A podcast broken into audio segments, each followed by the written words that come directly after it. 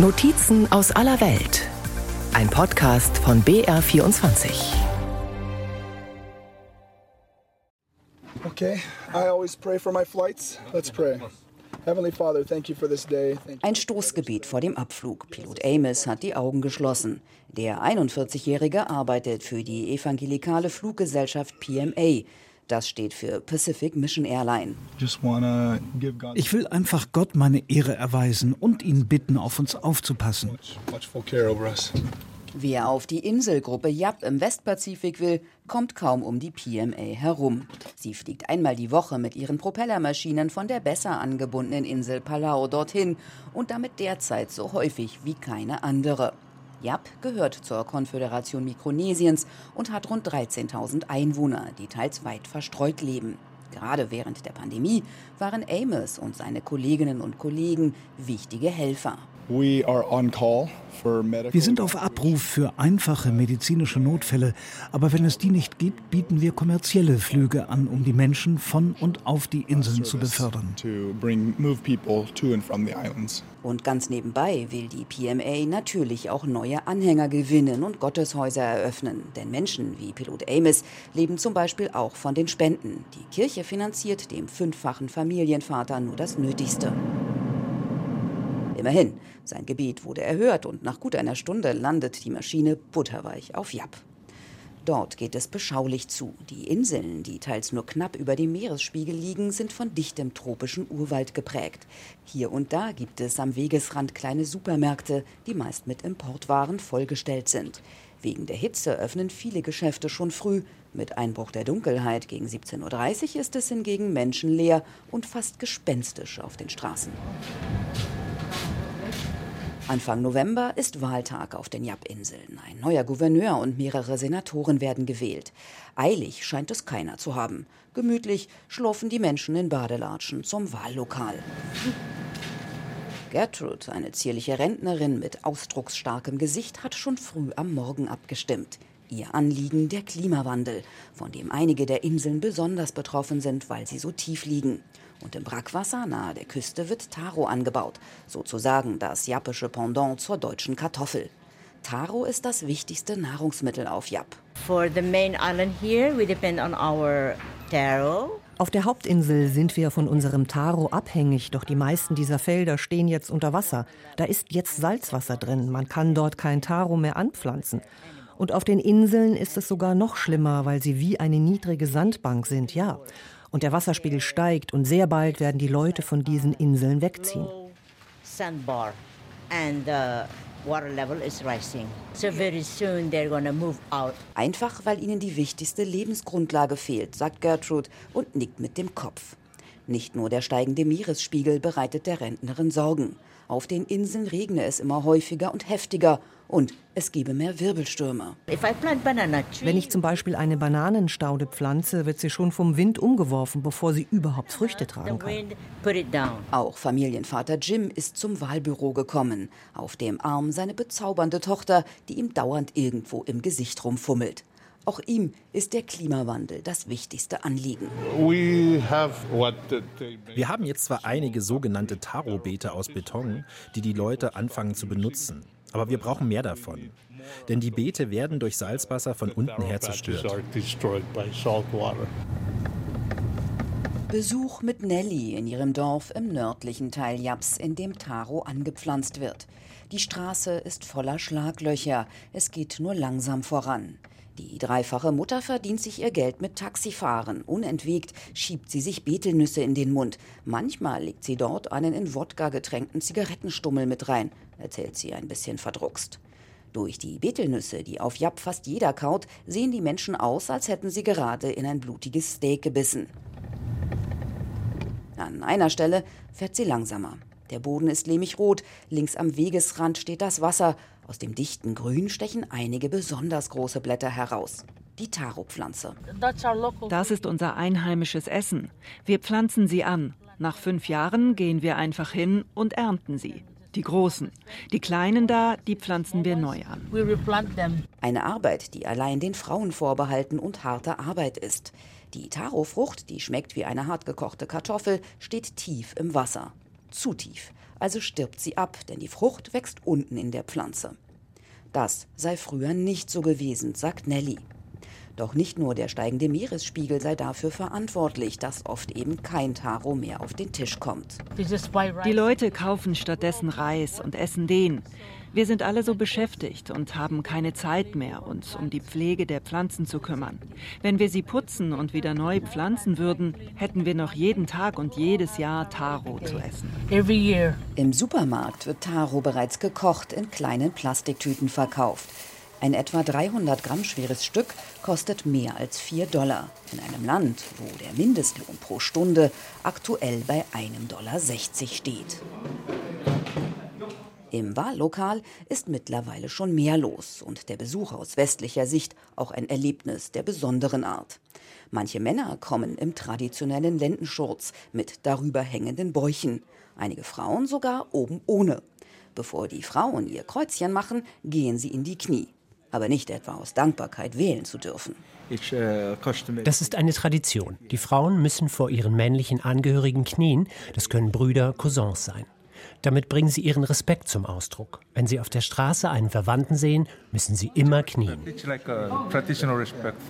Oder einen Bogen machen, sagt Wahlhelfer Jeffrey lachend. Allerdings sei das Hinknien nur noch eine Tradition auf einigen wenigen Inseln. Dazu gehört bei manchen Stämmen auch der Verzehr von Haifisch, obwohl der Fang eigentlich verboten ist, seitdem sich Mikronesien 2015 zum Haischutzgebiet erklärt hat. Das Gebiet umfasst fast drei Millionen Quadratkilometer und ist eines der größten weltweit. Jess Raglamar Subolmar war mal Außenamtssprecher Japs und gehört zu einem solchen Stamm. Um den Hals trägt er eine typische Blumenkette. By tradition, we catch the shark to consume. Wir fangen Haie zum Verzehr. Das ist unsere Tradition. Also wurde für das Haischutzgebiet eine Ausnahme gemacht, auch weil es nicht sehr viele Haie sind.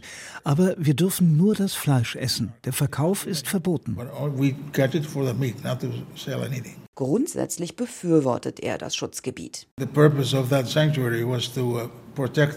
Dadurch sollte verhindert werden, dass andere Staaten die Haie fangen, um ihre Flossen oder andere Körperteile zu verkaufen. Those, uh, Vor allem chinesische und taiwanische Fischer hätten den Tieren die Flossen abgeschnitten und sie dann wieder ins Meer geworfen. Früher, so heißt es, habe man kaum noch Haie erblickt, aber wer jetzt mit dem Boot raus aufs Meer fährt, kann sie sogar beim Schnorcheln sehen. Friedlich schwimmen Riffhaie an einem vorbei. Ein gelungener Coup für den Tourismus, denn damit konnten und können die Inselstaaten für sich werben. Ein lebender Hai sei eben mehr wert als ein toter, meint Igela Otto vom Internationalen Korallenschutzzentrum in Palau. So for example, one shark, if you catch it, wenn du einen Hai fängst, bekommst du für die Flossen 100 Dollar. Dabei kann ein einziger Hai Palau Millionen einbringen. Außerdem spielen Haie eine so große Rolle im Ökosystem. Es wird immer wieder behauptet, es gäbe zu viele Haie. Sie würden alle Fische fressen. Aber die Haie sorgen für ein natürliches Gleichgewicht. Haie haben Feinde und Haie sind Feinde für kleinere Fische. It's a natural balance. Sharks have predators and sharks are predators to smaller fish. Die Präsidialrepublik Palau gehört ebenfalls zur Region Mikronesien und ist einer größeren deutschen Öffentlichkeit durch den Besuch der grünen Außenministerin Annalena Baerbock im Sommer 2022 bekannt geworden. Palaus Präsident Soangel Wips hat zuletzt auf der Klimakonferenz COP27 in Ägypten für mehr Klimaschutz geworben. Was er dabei unerwähnt ließ, dass er das Meeresschutzgebiet von Palau, das seit 2020 zusätzlich in Kraft ist, erheblich verkleinern wollte. Im Korallenforschungscenter hält man diese Idee für kurzsichtig. Whenever we do wenn wir Naturschutz betreiben, denken wir unter anderem auch an den Spillover-Effekt. Wir schützen also ein Gebiet, in dem die Tiere gefahrlos gedeihen können. Und dann, wenn sie älter werden und anfangen, sich in andere, größere Gebiete zu wagen, wandern sie in die Fanggebiete hinaus, sodass wir sie dort fangen können, ohne dass der ursprüngliche Bestand in unserem Schutzgebiet dezimiert wird. Das ist also das Konzept des Meeresschutzgebietes. Von dem auf lange Sicht alle profitieren. Das spendenfinanzierte Institut liegt an einer hübschen Bucht. Boote schaukeln langsam hin und her. Mitarbeiterin Igelau Otto und ihr Team untersuchen an 23 Stellen rund um die weitläufige Insel in regelmäßigen Abständen Korallenriffe, aber auch Muscheln und Seegurken. Die Korallen verlieren in regelmäßigen Abständen ihre Farbe. Warum das so ist, erklärt Otto im Gespräch mit der ARD. Im Wesentlichen sind es die Algen, die in den Korallen leben. Es ist eine symbiotische Beziehung. Aber wenn die Temperaturen zu hoch gehen, dann fangen die Korallen an, für sich selbst zu denken. Und sie verdrängen gewissermaßen die Algen, die in ihnen leben. Und wenn das passiert, verlieren sie ihre Farbe. Theoretisch können die Korallen die Algen zurückgewinnen, aber wenn das über einen längeren Zeitraum nicht geht, weil die Temperaturen gleichbleibend hoch sind, dann wachsen andere Algen und die Korallen können sterben. Das aktuelle Problem ist, dass sich durch die steigenden Temperaturen im Zuge des Klimawandels die Korallenbleiche beschleunigt. In diesem Moment, im Jahr 2022, haben wir wieder eine Massenbleiche. Um das Bild zu verdeutlichen, wir hatten eine 1998, 2010, 2017, 2020 und jetzt 2022. 2017, 2020, now 2022. Die Korallen haben also immer weniger Zeit, sich zu erholen. Ob ihnen das gelingt, sei schwer zu sagen und müsse noch genau erforscht werden. Einige sind bereits gestorben, andere offenbar widerstandsfähiger. Die Fische, die Korallen, das Meer. Alles gehört nicht nur untrennbar zur Kultur Ozeaniens. Sie sind auch das Aushängeschild der Region. Palau ist zu 60 Prozent vom Tourismus abhängig. Wegen der Pandemie war das Land rund zwei Jahre geschlossen.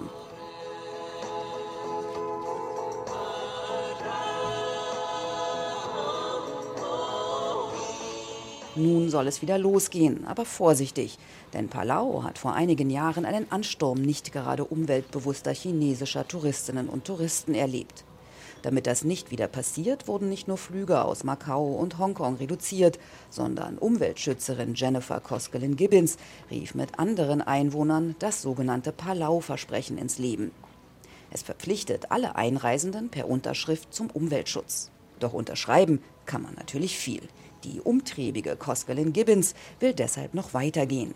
Im Frühjahr 2023 soll die weltweit erste Nachhaltigkeits-App für Touristen freigeschaltet werden. Das ist eine App, mit der wir nicht nur signalisieren, dass man Teil der Gemeinschaft ist, sondern du erhältst auch einen Zugang zur Gemeinschaft, wenn du dich an das hältst, was für die Menschen hier selbstverständlich ist. Wenn man also umweltfreundliche Sonnencreme benutzt, auf Plastik verzichtet, beim Schnorcheln oder Tauchen weder Korallen noch Fische berührt. Jedes Mal, wenn du diese Aktivität durchführst, sei es an einem bestimmten Ort oder durch die Verwendung eines QR-Codes, erhältst du Punkte. Und so gibt es verschiedene Stufen, die dir Zugang zu Aktivitäten verschaffen, zu denen du auf andere Weise keinen Zugang hättest, weil du ja nur Tourist bist. we are going to Malt, so you have a, a planting zone. Das kann ein Ausflug in eine Region sein, in die sonst kein Tourist kommt, wie zum Beispiel ins Naturschutzgebiet Nadok im Norden Palaus an diesem Sonntagmorgen. Freiwillige aus dem lokalen Rotary Club haben sich versammelt, um Bäume zu pflanzen, denn das Gebiet ist nach mehreren Bränden erosionsgefährdet. Und unterhalb eines Abhangs liegt der größte Frischwassersee Mikronesiens. Die Gegend hat eine einzigartige Flora und Fauna, die sie nirgendwo anders finden werden. Es gibt Vögel und Orchideen, die nur hier vorkommen. Die Wege sind fest in der Hand eines Clans und dürfen nur mit Genehmigung betreten werden, denn, das betont Jennifer gleich mehrmals, auf Palau läuft nichts ohne die Zustimmung des Dorfoberhauptes. Was die von der App halten, ist nicht bekannt. Aber es ist ein Signal nach innen und außen. Wir schützen unsere Umwelt und erwarten, dass ihr das auch tut. Ob und wie das Projekt letztlich funktioniert, muss sich natürlich erst noch zeigen.